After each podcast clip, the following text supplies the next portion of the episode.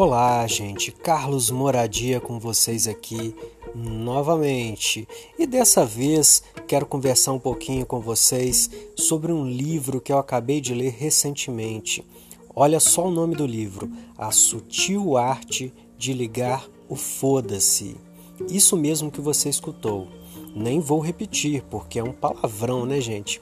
Mas olha só é, a carga de gatilhos mentais que isso provoca na gente.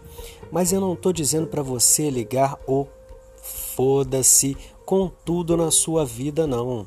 É para você ligar o foda-se daqui para frente com coisas que não são importantes. Sempre que você for pensar em algo, tiver que fazer algo, tiver que priorizar alguma coisa na sua vida, pense primeiro: isso é importante de fato? Isso faz diferença na minha vida? E toda vez que você escutar algo a respeito de alguém, também faça a mesma pergunta.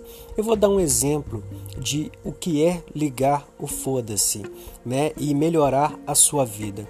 Um exemplo: a Larissa Manuela, que é muito novinha, já tem duas casas em Orlando. Alguém fala isso para você.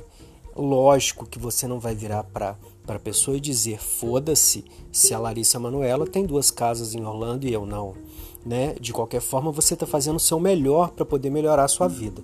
Mas você pode pensar isso, né?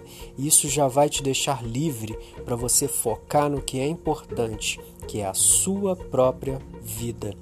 E dentro da sua própria vida, tente também priorizar o que de fato fará diferença para a sua felicidade, para o seu profissional, enfim. A dica de hoje de Carlos Moradia foi essa.